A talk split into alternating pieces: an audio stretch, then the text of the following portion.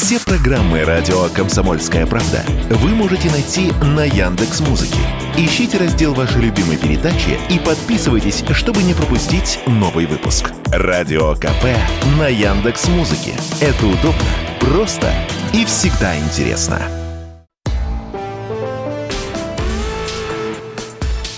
По сути дела, Николай Стариков. Здравствуйте, друзья! Иван Панкин, Николай Стариков, конечно же, здесь с вами, и мы начинаем наш сегодняшний эфир. Ну, начнем, вы хотели, я знаю, с вторжения в Панаму, не нашего, а американского, которое произошло в 89 году. Ну, давайте с актуалочки все-таки начнем. И вам добрый вечер, Иван. Добрый вечер. Добрый вечер. Вообще плохо говорить вечер, день, это же повторяется в разное время. Давайте, здравствуйте, будем говорить. Здравствуйте. Здравствуйте. Здравствуйте. Но вечер все равно добрый. Э, не хотите с Панамы начинать? Ну, мы поговорим про Панаму. Продолжим Мы Панаму. поговорим. Я же всегда за то, чтобы осветить вторжение американцев куда бы то ни было и показать, какие они сволочи, чтобы они сгорели. Э, но есть более актуальные как бы, проблемы. Это, например, пожар на газопроводе в Чувашии. А газопроводик-то непростой. Газопровод Уренгой, Помары, Ужгород, на котором произошел э, взрыв это экспортный российский трубопровод. Построен он был в начале 80-х годов. И по нему транспортируется из Западной Сибири в Европу ну, газ, разумеется. Трубопровод, это самый любопытный момент, пересекает российско-украинскую границу в Курской области. Случайность? А пожар происходит как раз вот. Сегодня я как бы я не там, в Чувашии, я не знаю. Ну, он ну, есть. Ну, очень плохо, что произошел пожар. Я, честно говоря, тоже вот сейчас только от вас об этом услышал. Надеюсь, что он будет быстро потушен. Но... Тут штука-то не в том, что он потушен. Штука в том, что он испорчен. А вы знаете, э, я скажу такую крамольную мысль. Сегодня при таком профиците нашей внешней торговли, в общем, нам очень сильно спешить продавать наш нефть и газ за рубеж, в общем, не стоит. Поэтому Я вообще ничего не продавал бы уже. Ни очень газ, плохо, ни энергоресурсы. Что пожар есть, но он будет потушен. Я думаю, что это никак не скажется ни на бюджете, ни на благосостоянии нашей страны. Но мы и об этом с вами сегодня собирались поговорить, говоря о курсе рубля и почему он понижается, кому это выгодно. Может, и про потолок цен э, на газ. Давайте начнем с потолка потолка. Потолки. Давайте начнем Вы знаете, в России, э, в России всегда ценятся высокие потолки, как известно, не низкие. Может быть, за рубежом, ценятся низкие, но у них там проблемы с этим. У нас территория огромная, у нас ценятся высокие потолки. Это, это просто э, в качестве шутки. Да, действительно, 180 э, долларов введен потолок цен на газ, на нефть был до этого, он составил 70 или 65. Я предлагаю нам не пудрить мозги уважаемым радиослушателям цифрами, потому что цифры к рядовому москвичу, Нет, жителю подожди, Воронежа, потолок имеют введен, надо, надо обозначить. Потолок цен на газ действительно введен Евросоюзом, он составляет 180 долларов. Вот, это мы обозначили. Дальше идем. Что будем по этому поводу делать? Дорогие друзья, можете забыть сразу цифру, которую назвал мой уважаемый коллега, она к жизни не имеет никакого отношения. На что нужно обратить внимание? Вот смотрите, потолок цен на газ. Вам не кажется, что здесь какое-то слово пропущено? Мне Иван, нет? Нет. Пропущено. Какое? Потолок цен на российский газ. Вот ну, так должен был бы выглядеть потолок цен. По-моему, это очевидно. Да, но произошло уже утряска усушка, и Евросоюз в порыве, как сказали бы раньше, административно-командной системы все регулировать, это слово пропустил. Это значит, что потолок цен на газ действует на газ из Алжира, из Норвегии, из Азербайджана. То есть смысл введения потолка цен на российский газ уже потеряли. Вообще регулируем э, в ЕС любую стоимость газа. Но это тоже не самое интересное. Я хотел бы напомнить историю того, как европейцы дошли до жизни такой. Ну, так, кратенько. Значит, э, есть такая компания «Газпром». Она продает российский газ. В том числе... Руководит вот, ей Миллер. Да, ну мы так. всех не будем перечислять, уважаемых руководителей. В том числе там есть вот этот газопровод, который для меня это такое словосочетание из детства. Уренгой, Помары, Ужгород. Я, будучи пионером, выучил. Помары вроде, кстати. Может, Помары, может, Помары. Давайте ну, перепроверимся. Я ну, знаю, я как, что Помары. Как ну, пионер продолжайте, я да, ага. так вот выучил. Да? Вы уж мое, пожалуйста, детство не разрушайте э, стереотипы детства. В итоге газ шел, была цена э, долгосрочных контрактов в один прекрасный момент. Об этом президент наш рассказал. Появились, что тоже важно, англосаксонские советники, эксперты, и говорят, слушайте, это вчерашний день, вот эти долгосрочные контракты, стабильная цена, это все плохо. Давайте перейдем на спот. То есть будем в каждый момент на бирже определять, сколько стоит газ. И несмотря на все сопротивление «Газпрома», Российской Федерации и убеждения личного Владимира Владимировича, Западная э, Европа перешла на этот самый спот. И тут же увидела, что цена на газ стала чуть-чуть дешеветь. То есть дали им немножечко заглотить червячка, а потом они схватили всю наживку. Через некоторое время цена на газ э, умножилась на нолик, и бедные европейцы теперь пришли к тому, от чего собирались уходить. Они же уходили от долгосрочных контрактов, а пришли к потолку цен на газ, который работает в случае, если цена на бирже равняется определенным величинам. Запоминать их совершенно не нужно, потому что к жизни эти цифры к нашей с вами не имеют вообще никакого отношения.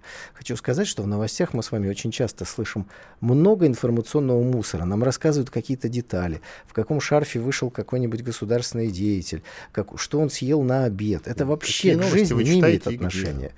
Э, да я их с удовольствием бы не читал, но мне Может их пропихивают вопрос остается в из разных. Кто, кто, где вы берете эти новости? Какой шарф? Вот не берите пример с меня, ни про шарф, ни про все остальное. Вы не на те телеграм-каналы Забудьте, Николай. сколько э, этот потолок на газ. Самое главное, что мы должны с вами запомнить. Пытаются регулировать не только российские ресурсы, это первое. Начали регулировать э, цены на газ. Дальше эти, регулировка будет плавающей. Вы сказали, модные у нас в России высокие потолки. Плавающие потолки, они скоро по голове начнут бить знаете, такие вот плавающий курс рубля, да? Плавающие потолки в России. Плавающие потолки, слава богу, строители еще этого э, не стали это делать. Поэтому э, цена на газ э, Европой пытается быть контролируема и изменяемома, дальше они начнут контролировать все остальное. Закончится это очень-очень печально, потому что хорошо э, такие вещи закончиться не могут, когда кто-то пытается влезать в прекрасно десятилетиями отработанные экономические механизмы. Все разрушили, остались без газа, без стоимости, э, но зато со своими демократическими принципами. Ну, пусть они ими зимой отапливаются. Помары. Я помары, помары. Да, по Помары. крайней мере, вот Википедия подсказывает Помар. Может, и она не права, я не знаю. Ладно. Мне всегда казалось, что Помары, но до этого Значит, Уренгой, Помары, Ужгород. Да. Вот так это выглядит. Вопрос-то в другом. А, даже есть какая-то бюрократическая ошибка. Не суть. Как мы должны на это отвечать? Мы не должны продавать газ для тех, кто ввел потолок традиционно. Это, это, этот вопрос я задаю вам в очередной раз после прошлого потолка, который касался нефти тут. Вот смотрите, что они сделали. Э, они ввели потолок цен на наш на нашу нефть и уже начали э, разговаривать о том, что этот потолок слишком высокий, надо бы его немножечко опустить, mm-hmm, да? да? А потолок цен на газ, он как бы к нам не имеет отношения. Вот просто Нет, потолок Николай, цен ну давайте все-таки э, потолок введен, не будем уже обращать внимание на бюрократию, перепишут. Очевидно, что потолок введен против российского газа. Соответственно, Нет, против германской промышленности. Она, кстати, сопротивлялась это в лицо Олафа очень, очень условно сейчас рассуждать. Конечно, пострадает немецкая промышленность. Это все понятно. Нет, потолок введен, чтобы добить остатки немецкой промышленности. Это тоже мудро принимается. Но давайте все-таки пойдем дальше. Я вопрос вам задаю следующий. Как мы ответим? Мы не будем продавать или все-таки будем продавать? Вот вопрос. Но мы уже практически не продаем. Я бы, честно говоря, вел бы какой-нибудь демократический мораторий. О, прекрасно. Демократический мораторий на поставку газа в страны, которые являются недружественными. Офигенно. Вот это подход. Отлично. То есть какую-нибудь Венгрию мы в этом смысле не трогаем. Да? Так это мы с вами будем определять, кто демократ, а кто нет. Так же, как, как Соединенные Штаты Америки этим занимаются. Но они вот решили, что Российская Нас Федерация... Владимир Путин такие вещи решает вообще-то. Э, ну, мы, я имею в виду Россия. А, ну, мы делегируем президенту это определять, естественно. Да, да, да. Но да. Вот... Я думал, просто мы с вами вдвоем это решим. Ну, Тоже неплохо. Нам пока рановато еще. Надо опыта немножко набраться, а то перепутаем дружественное государство с недружественным. Мы, мы с вами да? никого не перепутаем. Не перепутаем. Точно, ну, хорошо, тогда да. можем, собственно говоря, потихонечку с вами почитать то, что пишут наши уважаемые радиослушатели. Друзья, да, можете писать. Обязательно в общий чат для сообщений. Плюс 7 967 200 ровно 9702. Еще раз номер повторяю. Плюс 7 967 200 ровно 9702. Любой удобный мессенджер для этого используйте. Также на канале радио «Комсомольская правда» в YouTube идет прямая видеотрансляция. Там в чате для сообщений, конечно же, тоже пишите свои сообщения. Николай их все внимательно читает. Вот и люди поддерживают. На самые интересные, на самые интересные, я уверен, он сегодня ответит. А может быть, я ему помогу в чем-то. Люди поддерживают. Тут пишут уважаемые слушатели из Краснодарского края. Демократический мораторий. Хорошая тема. Значит, что я имел в виду, и думаю, Иван меня в этом смысле поддержит. Необходимо действия нашего государства оплетать в понятные западному обывателю и сложные для дискредитации западным политикам какие-то формы. То есть Запад всем сказал, что демократия это хорошо. Вот даже не, важно, Иван, что мы с вами лично думаем по этой форме правления. Мы начинаем это слово эксплуатировать. Демократический мораторий у них беспредел производится по закону. Вот они приняли закон, что надо конфисковать беззаконно те активы российские, э, частные, государственные и Центрального банка, ну до этого мне еще не получилось, которые находятся в их юрисдикции. Но делают это все по закону. То есть принимают закон, который дает им возможность действовать беззаконно. Я не очень, кстати, понимаю, а почему в нашей стране еще не арестованы замороженные активы тех государств, которые сделали что-то с нашими активами на своей территории? Я вам могу ответить на этот вопрос потому что мы, и это правильно, все-таки стараемся, не всегда получается, но мы стараемся жить по закону, соблюдать юридические формальности, и это мудро. Так мы Я не думаю, закону. что стоит в этом смысле опускаться до них. Тогда давайте пойдем дальше. Всех иностранцев, которые сейчас прогуливаются по Москве, мы тоже можем выставить из России. Ну, будь то француз, американец, Подождите, англичанин. Вы сейчас вот э, сказали очень интересную мысль. Вы сегодня меня, так сказать, укололи, сказав, что я не на те телеграм-каналы подписан. Я не уколол, просто мне было интересно, в какие шарфы и на ком вы обсуждаете. Есть, есть такая структура, ТАСС называется. Вы подписаны на их телеграм-канал? А, нет, ТАСС вообще много косячит в последнее время. Ну, понятно. А я вот подписан. А я на КПРУ подписан. Так вот, они сегодня э, привели цитату одного нашего государственного деятеля, который сказал, что сегодня в США беззаконно удерживается в тюрьмах 60 граждан России. Да, а вы предлагаете прилетит. их просто высылать. Ну что ж такое? Разберемся в следующей части. Иван Панкин, Николай Стариков. Через две минуты продолжим. Оставайтесь с нами на радио «Комсомольская правда». Они видят, что происходит, знают, как на это реагировать и готовы рассказать вам, что будет. Начинайте день в правильной компании. С понедельника по пятницу в 8 утра по московскому времени слушайте программу Игоря Виттеля и Ивана Панкина «Что будет?» Честный взгляд на происходящее вокруг.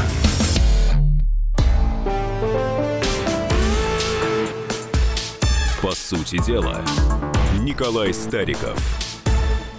Панкин и Стариков действительно по-прежнему здесь. Мы продолжаем интереснейшую дискуссию. Жалко, мы пронесли, ну или ладно, чуть не пронесли мимо прямого эфира. В перерыве сейчас начали уже с Николаем спорить.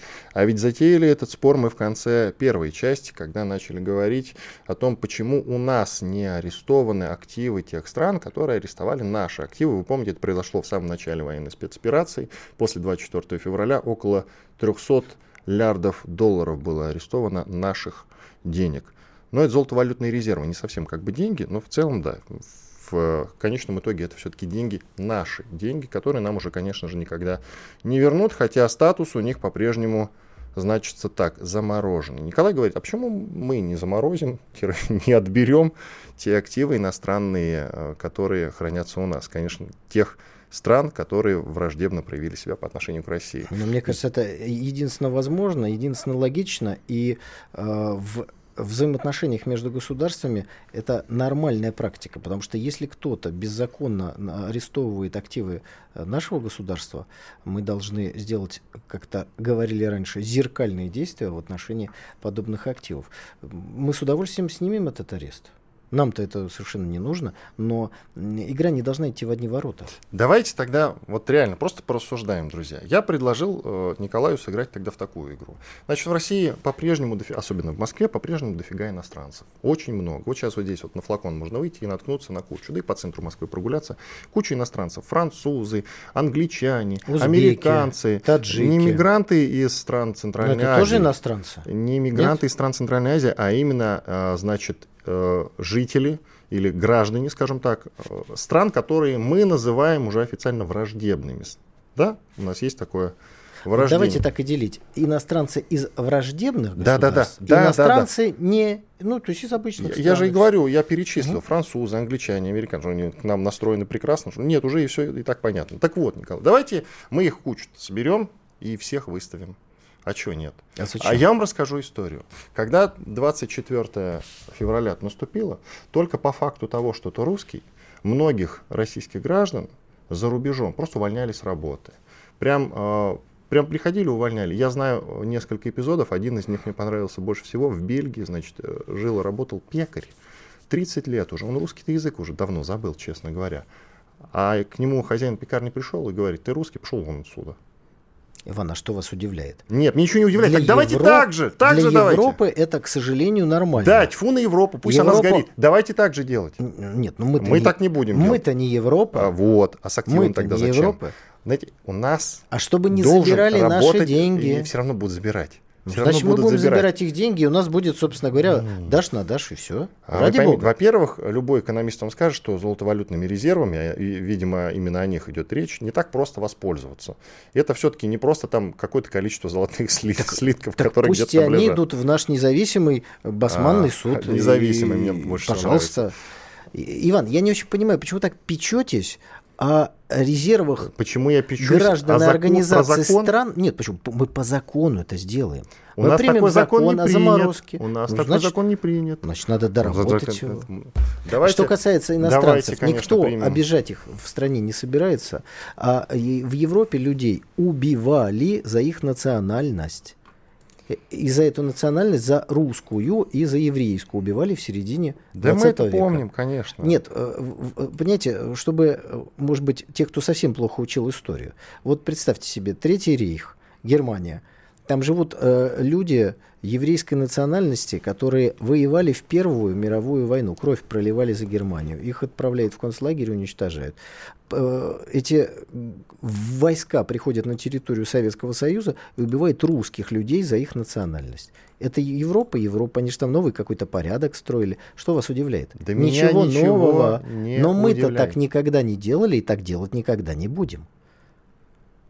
Но если иностранец совершил преступление, как э, баскетболистка из Соединенных Штатов Америки, мне кажется, очень разумно Нет, менять ну, ее на Виктора Бута. А при чем тут этот пример? А при том, что 60 наших граждан томятся, а вы предлагаете иностранцев куда-то высылать. Нет, вы Пусть они у нас ходят, сторону, уважаемый совершат Николай. правонарушение, может быть, какое-то. Кто-то из россиян вернется. Николай, вы Нет, увели зачем? разговор в сторону.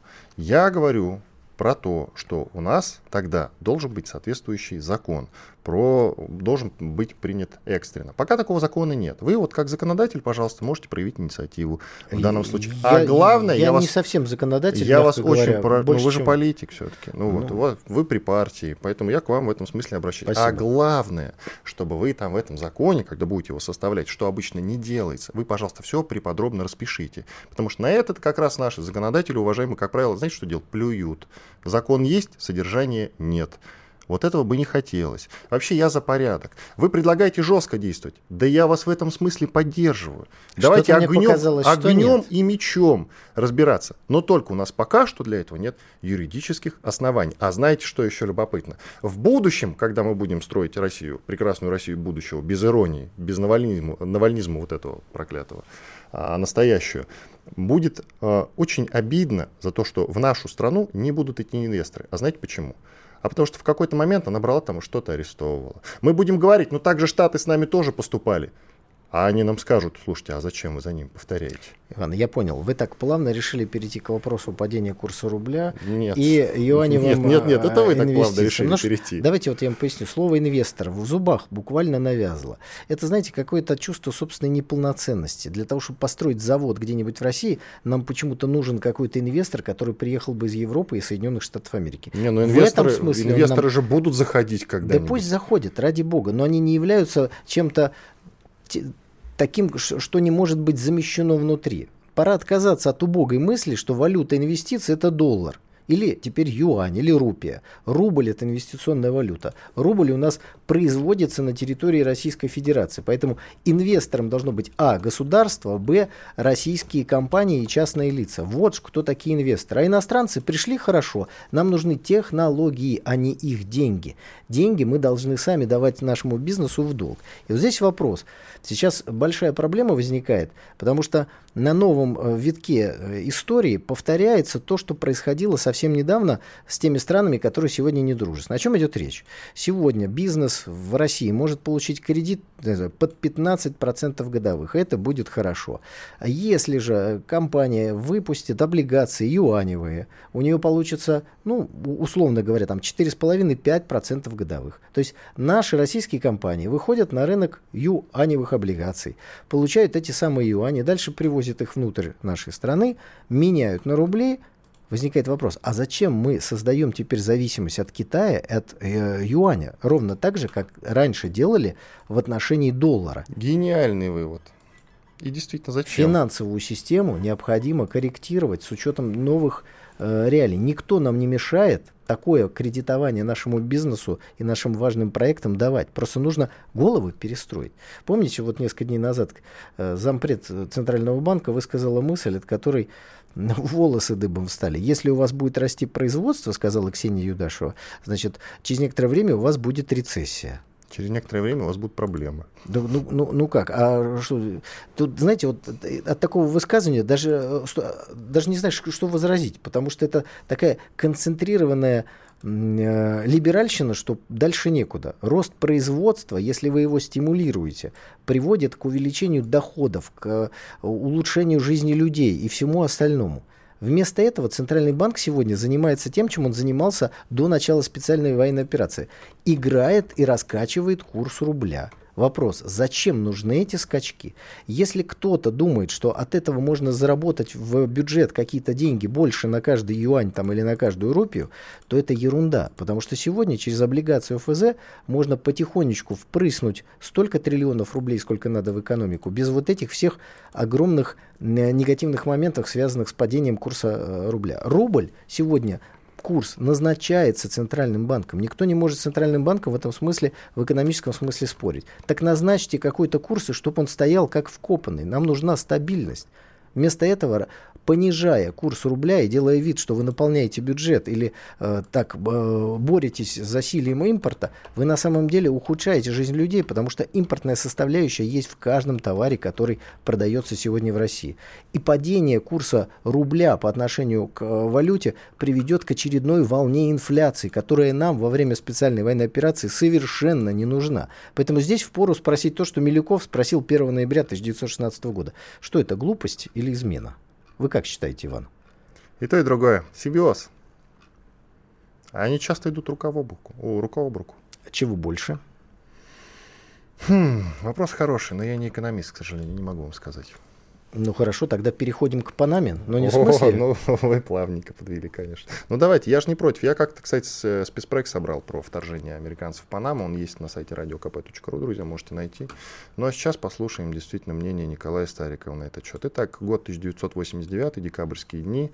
Американцы вторгаются в Панаму. Хотя после, после Вьетнама там, в общем-то, никаких крупных вторжений не были. Они что-то там в Центральной Америке мутили, но крупных вторжений у американцев после Вьетнама не было. И тут Нравится вдруг... мне ваша категория. Крупные такие вторжения и такие маленькие, как раки. Нет, но по 5 Панама по относится к крупным все-таки. Есть разница между Вьетнамом и Панамой тоже, Есть, кстати. но начнем мы э, гораздо глубже, уважаемые радиослушатели. Мы начнем в 1903 году. Но я так понимаю, начнем после небольшой У нас только 30 секунд, да. Паузы, давайте тогда да? уже в следующей части действительно начнем. А то мы начали, и нам сказали, что минута осталась. Вторжение в Панаму нельзя не обсудить. Это событие, конечно, довольно глобальное. И после этого, надо сказать, американцы разошлись именно после Панамы, почувствовали вкус крови. Возможно, так, да? Иван Панкин, Николай Стариков. Через 4 минуты после полезной рекламы и хороших новостей продолжим. Оставайтесь с нами на радио «Комсомольская правда». Они видят, что происходит, знают, как на это реагировать и готовы рассказать вам, что будет. Начинайте день в правильной компании – с понедельника по пятницу в 8 утра по московскому времени. Слушайте программу Игоря Виттеля и Ивана Панкина «Что будет?» Честный взгляд на происходящее вокруг.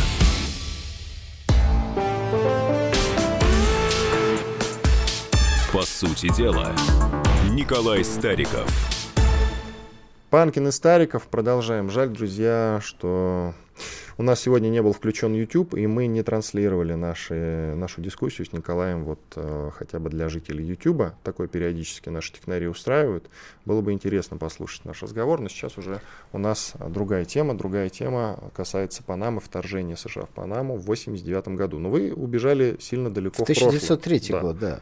да. Просто вот когда мы с вами стали говорить Панама, может кто-то подумал, что мы о главных уборах говорим, намекая на грядущее Нет, потепление. Страна в, в Центральной Америке. Страна в Центральной Америки. Так вот, дорогие друзья, э, чем знаменита Панама? Панамским каналом. Это одна из стратегических таких линий, как Суэцкий канал, которая сильно укорачивает путь из одного океана в другой. Кто ее контролирует, тот контролирует торговые пути и имеет огромные стратегические преимущества. И вот жила-была такая страна в Латинской Америке под названием Колумбия. И на ее территории было самое удобное место для строительства подобного канала. Что сделали Соединенные Штаты Америки? Они спровоцировали там революцию, переворот, короче говоря, бучу спровоцировали. Некие люди устроили восстание в Колумбии и провозгласили государство по названием Панама.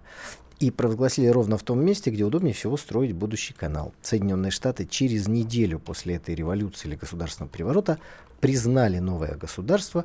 Я думаю, аналогии здесь совершенно очевидны сегодняшней ситуации. Есть государство, часть этого государства отделяется от него, и внешний игрок признает это государство новообразованное. Как Запад признал Косово, как Россия признала ДНР, ЛНР, как Соединенные Штаты Америки признали Панамский канал. Как только они признали через неделю после этой самой революции, сразу на, э, заключили договор с правительством новоиспеченного государства о строительстве канала. Э, ну, конечно, разумеется, на своих условиях, на выгодных условиях, потому что Соединенные Штаты Америки контролируют этим каналом, пользуются им. И хотя он, конечно, панамский принадлежит Панаме, но все плюсы от него переходят э, к Соединенным Штатам Америки. В 1920 году канал был официально открыт, и все эти годы панамские патриоты пытались как-то не мытьем-то катанем вернуть Панаме контроль над этим каналом. Наконец, в конце 70-х годов, когда Соединенные Штаты потерпели целый ряд а, унизительных поражений, в том числе и связаны с Ираном, если вы помните, э, неприятная история для Картера произошла. Вот примерно в этот же промежуток Соединенные Штаты Америки были вынуждены подписать с президентом Панамы по имени Амар Тарихос э, договор о постепенной передаче Панамского канала под юрисдикцию США. Причем интересно, цитата есть этого Амара Тарихаса, он говорил, я не хочу войти в историю, я хочу войти в зону Панамского канала. То есть тоже такая очень, мне кажется, говорящая фраза. А, ну что, Соединенные Штаты подписали этот договор, но выполнять они его не хотели. Через некоторое время Амар Тарихас разбился при загадочных обстоятельствах в авиакатастрофе.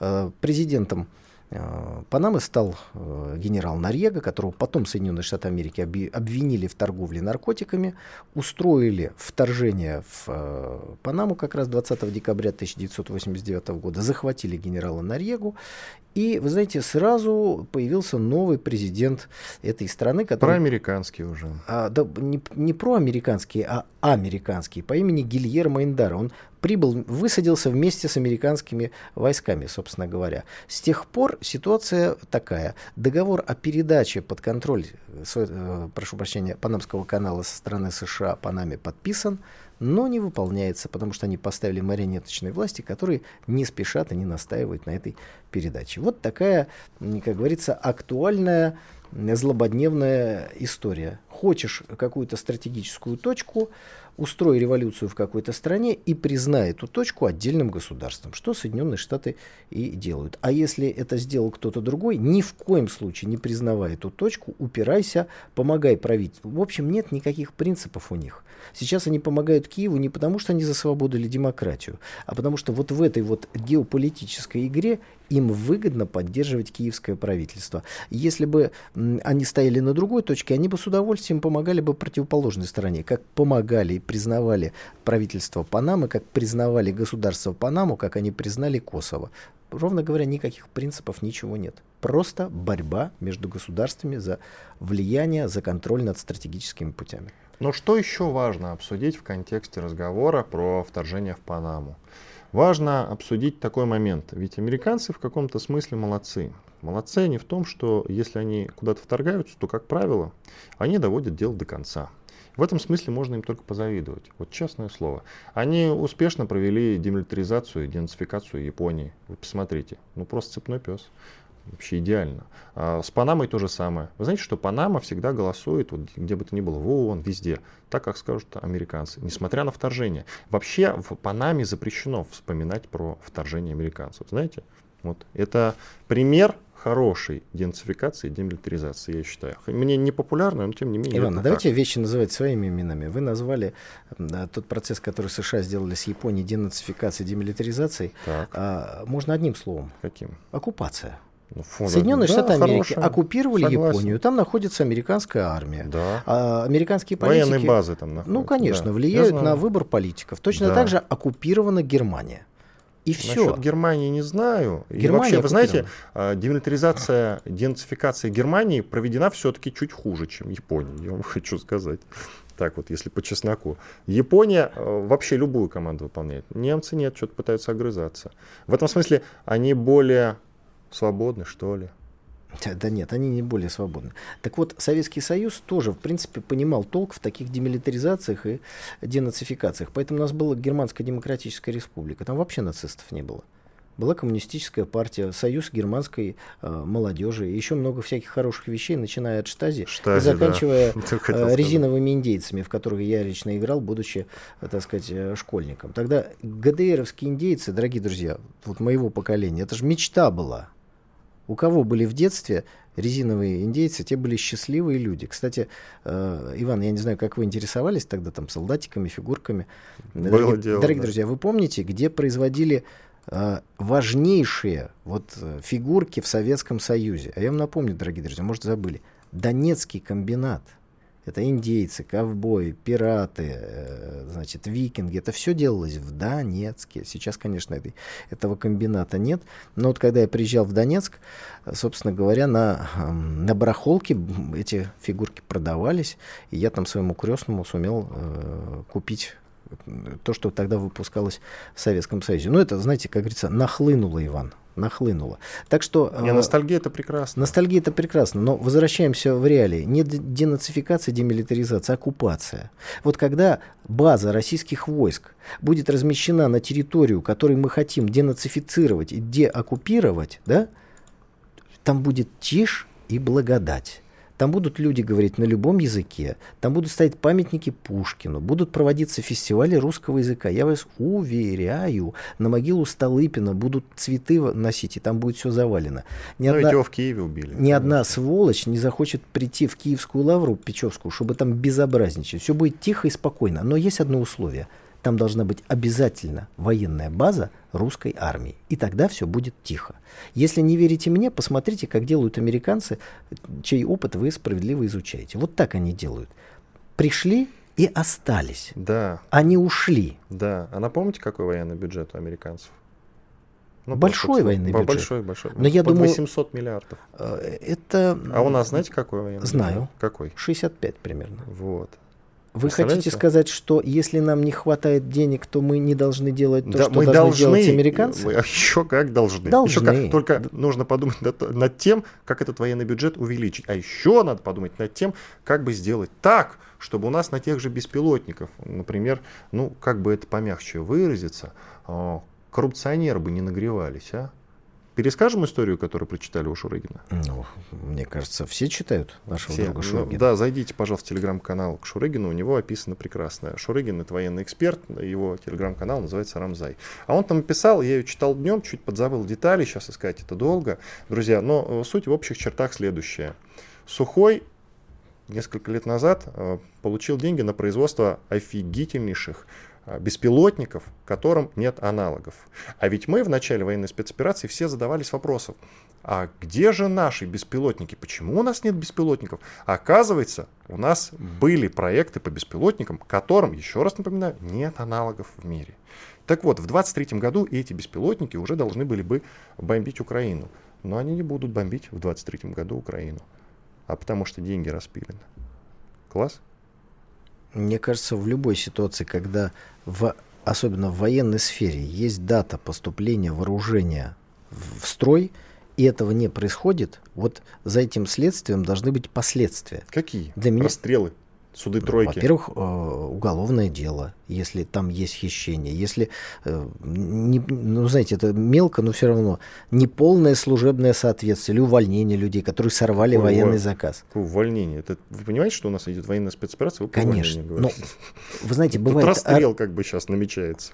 А вот, кстати, кстати, о расстреле. Вы знаете, мы с вами об этом уже говорили, Иван. Я думаю, что в этом смысле вы меня поддержите. Уважаемые радиослушатели, я, например, не понимаю постоянных фраз некоторых наших эм, политиков, которые упорно говорят, что смертная казнь в России не может применяться. Я не понимаю это. Знаете, даже я так говорю. А кстати. А исходя из законодательства, потому что законодательство, в принципе, это разрешает, это первое. Второе, я не понимаю, как, если в стране идет специальная военная операция, как можно не применять смертную казнь в отношении диверсантов, в отношении преступников разного рода. Вот сегодня президент э, справедливо обратился, к, кстати, всех с праздником Дня чекиста, ловить всю, всю эту шушуру. Что, ловить их и молоко им давать за вредность? Мочить в сортирах. Ну, я... Иван Панкин, Николай Стариков. Сейчас уходим на перерыв, после этого продолжим. Оставайтесь с нами. Они видят, что происходит, знают, как на это реагировать и готовы рассказать вам, что будет. Начинайте день в правильной компании. С понедельника по пятницу в 8 утра по московскому времени слушайте программу Игоря Виттеля и Ивана Панкина «Что будет?». Честный взгляд на происходящее вокруг.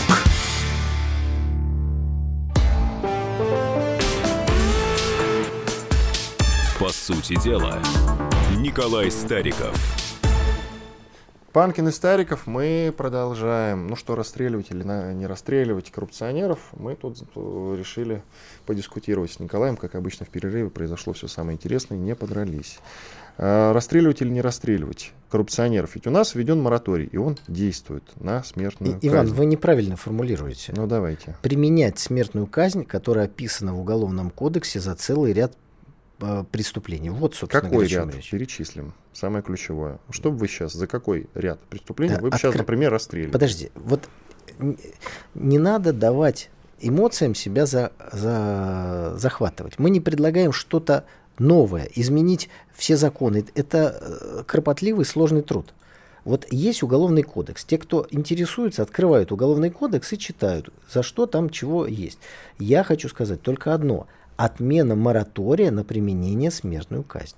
Потому что совсем недавно уважаемый глава Конституционного суда высказался, э, ну, на мой взгляд, не юридически, а чисто политически. Он сказал, э, Зорькин сказал примерно так, не настало еще время применять смертную казнь.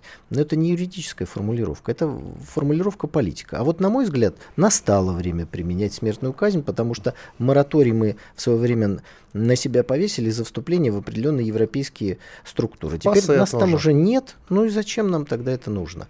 Ну и понимаете, сам дух времени. Сегодня обостренное чувство справедливости. Люди рискуют жизнью, гибли, гибнут, к сожалению, теряют здоровье. И в этот момент говорить, нельзя применять смертную казнь, ну, ну так это странно как-то. Ну хорошо, ответьте, пожалуйста, на вопрос. Вы вот диверсантов хотите казнить, а вы считаете, что диверсантов станет меньше, они испугаются смертной казни? Иван, еще раз, я не хочу никого казнить. Я предлагаю убрать искусственно придуманный барьер для применения наказания. Это Наказание пер... для кого? Угол... в Российской Федерации есть уголовный кодекс. Это первое. Второе. Есть зона специальной военной операции. Я немножко знаю историю и знаю, что юри... юриспруденция в таких местах очень часто организована специально. Были сделаны военно-полевые это суды. Это классно, это очень нужно. Да. Так вот, это немножечко другое. Но вот над всем этим какой-то колпак, какой-то морок. И говорят, нельзя применять... Почему нельзя? Вы понимаете, Почему мы говорим о зоне нельзя? военной спецоперации, это отдельно. Или мы говорим все-таки, там, я не знаю, так, про Москву и остальную Россию. Делаю еще один заход. Первое. Давайте. Отменяем мораторий на применение смертной казни, уже обозначенный в нашем уголовном кодексе. А Просто она есть, но применять нельзя. Допустим. Там, там есть э, разные статьи. Я не юрист. Это первое. Второе. Для наведения порядка в областях, прилегающих к зоне боевых действий, там вводим специальную юстицию в виде военно-полевых судов с определенными полномочиями. Но не может быть военно-полевого суда, который не может приговорить к смертной казни. Это очень странная какая-то конструкция. Но вот этой второй части у нас сегодня нет. У нас и в зоне специальной военной операции как будто мирная жизнь. Прилетел снаряд, пришел следователь и, знаете, все фиксирует, осколки собирает, как будто это пьяная драка, а не выстрел из орудия. Я не очень понимаю, как наши уважаемые следователи э, вот все эти там 100 тысяч выстрелов снарядов расследуют, кто их выпустил. Это невозможно, мне кажется. Просто невозможно. Поэтому к преступлениям, происходящим на, на войне, надо относиться по-другому. И там нужна другая юстиция. Поэтому две вещи. Но самое важное – отмена моратория на смертную казнь. Это первая вещь, которая необходима. Что она даст? Отмена. Она даст а вы спросите вот слушателей, которые хотят этого, и таких Нет, людей в нашей это... стране гораздо больше. Да, я понимаю. Вы ответьте, пожалуйста. Вы лидер общественного мнения. Вы мне скажите. Я считаю, вы что... создаете смыслы, пожалуйста. Да, отвечаю. Я считаю, что есть множество преступлений справедливым возмездием за которое является смертная казнь. Например, терроризм, взорванная бомба в ленинградском питерском метро. Вот от за это смертная казнь. Не пожизненное заключение, не еще что-то. Ну, то есть мы сейчас рискуем с вами уйти да, в да, целый да. спектр различных вещей. Вот е- еще раз, есть уголовный кодекс, и там написано. Я согласен, это понятно. смертной казни. Все. Да, мы как-то жили без этого 20 лет. И скажите, пожалуйста, что, допустим, и мне, и вам это даст? Расстреляют его, или он в тюрьме будет сидеть. Что вам это даст? Это вы понимаете, я не настаиваю ведь на том, что отменять, не отменять.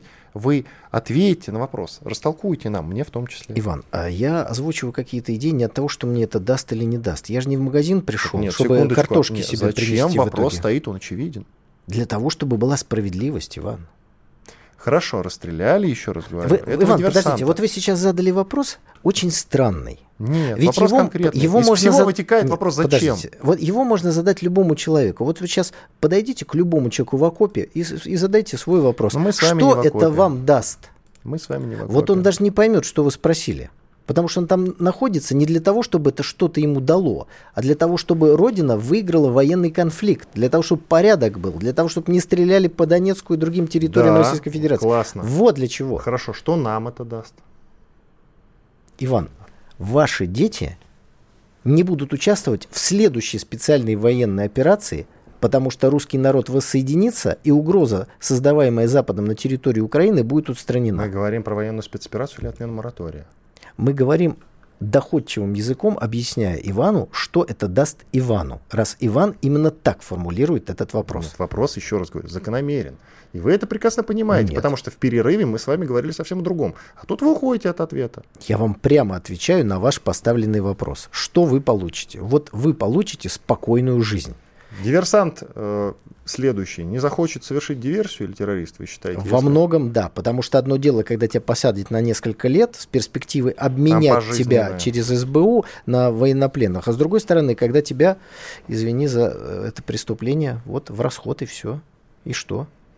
Хорошо, давайте вот э, поговорим о наказании за осквернение георгиевских лент. За это расстреливать, я думаю, что не будем. Но Госдума приняла закон о наказании за осквернение георгиевских Иван, лент. там нет ни слова ни про, ни про какие расстрелы в этом законе, который приняла Государственная Я Дума. так и сказал. Николай, нет, вы, сказали так, меня слушали. Вы сказали... За это расстрелов никаких, конечно, не предусмотрено. И сказал. никто даже об этом не говорит Слава и не помышляет. Богу, потому что как бы целый закон, друзья, вот только вдумайтесь, посвящен георгиевским лентам и их осквернению. Я против осквернения георгиевских лент вообще, но целый закон посвящен этому.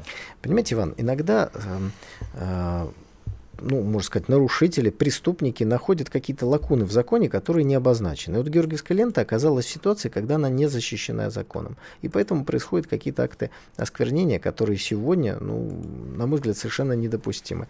Ну, такой пример из другой жизни, да, не имеющий, конечно, к Георгиевской ленте никакого отношения. Вот помните, был такой даже не знаю, как его назвать, акционист, который определенной части своего тела прибил гвоздями. Павле, да бог с ним, Павле, забыли как, Геростратов. Товарищ Геростратов, который прибил часть своих причиндалов в Красной площади. Машонка. Вот, да, вот да. в законе где-нибудь написано, нельзя это делать. То есть и, и этот закон сделан. Нет, не ну, прибивать а... мошонку Красной площади. Да, ну, закон. Вот иногда нужно что-то добавить куда-то для того, чтобы это не было просто безобидными вещами, а это а было можно уже в качестве поправки сделать какому-то глобальному закону, например. Не думаете?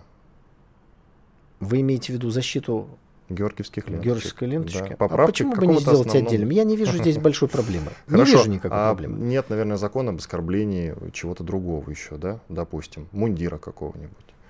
Нет? Иван, вам что не нравится? Деятельность не, всей Государственной Думы, а, вся Российская очень, Федерация очень, или как-то еще? Не надо переводить на Российскую Федерацию. Но... Я также люблю Российскую Федерацию, как и вы. Тут Иван, надо, настрой ваш мне не нравится. Да как, не нравится чем ваш тут настрой. Настрой-то тут при чем? Госдума, еще раз, друзья, приняла закон, то есть сидела куча депутатов, принимали целый закон, целый закон Закон это глобально. О наказании за осквернение георгиевских лент. За оскорбление, а, осквернение георгиевских лент я сам с удовольствием человеку дам по зубам. Но штука в чем? Целый закон, вся Госдума сидела, занималась только вот этой маленькой работой. Понимаете? И это можно было сделать поправкой к какому-то действительно глобальному важному закону о защите чего-то. Знаете что, вы немножко, мне кажется, не очень хорошо представляете себе специфику работы Государственной Думы. А никто не представляет. Закон, поправка, поправка – это и есть закон. Поэтому никакой разницы от того, что вы сказали, нет. Процедура всегда одна и та же. Есть законодательный, ну, э, субъект законодательной инициативы. Это может быть правительство, депутат, несколько депутатов, там, фракция. Предлагают добавку в закон, новую какую-то строчку в закон. Вот вы решили убрать из закона запятую или добавить туда один пункт, или это и есть закон. Это тоже закон. И он будет голосоваться ровно так же, вне зависимости от того, что это слово добавляется, или это вообще новый закон. Поэтому Госдума должна быть на месте и э, обсуждать законы, их принимать, она занимается именно тем, чем она должна заниматься. Это ее работа. Поэтому, ну, можно а ее... беспилотники в 23-м до фронта не дойдут. Какое отношение это имеет а, к закону? Такое, что, о вот, гос... понимаете, у нас, э, потому что как раз закон у нас-то и не работает. И этот закон тоже работать не будет. Или будет заработать, знаете, очень странно. А вот на машину человек повесил георгиевскую ленточку, и вы часто видели такую картину. И она вся в пыли. Это осквернение или нет? Молодец тот, кто повесил. Нет, это осквернение или нет? Нет, это не, не осквернение. Интересно. Она вся в грязи, а это не осквернение. Иван, а вы... что такое осквернение? Вы прописали в законе? Иван, вы знаете, мне сейчас напоминаете... Э, а, на вопрос врач... ответьте, Николай, что такое осквернение? Простой вопрос. За осквернение Георгиевские ленточки. Что значит осквернение? В следующий раз я возьму э, уголовный кодекс и почитаю, что такое там осквернение. А сейчас я вам скажу, что, Иван, надо на жизнь смотреть позитивнее. Вы сейчас смотрите как проктолог через одно место, и у вас весь мир играет Спасибо соответствующими такой, красками. Спасибо, Не надо что так. оскорбили проктологов. Примите соответствующий закон об оскорблении проктологов, потому что это тоже врачи. Их работа тоже важна. Давайте больше позитива для наших уважаемых Да нет, про проктологов вы заговорили. И не знаю почему, кстати. Что вдруг про проктологов-то именно? Дорогие друзья, подведем небольшой итог. Соединенные Штаты Америки – демонстрирует, как необходимо отстаивать свои интересы и в чем-то можно у них поучиться. Э, курс рубля, к сожалению, Центральный банк не контролирует и раскачивает. Э, что это глупость или измена, мы с вами выясним чуть позже. Ну, а на этом, наверное, наша программа сегодня заканчивается. До свидания. По сути дела.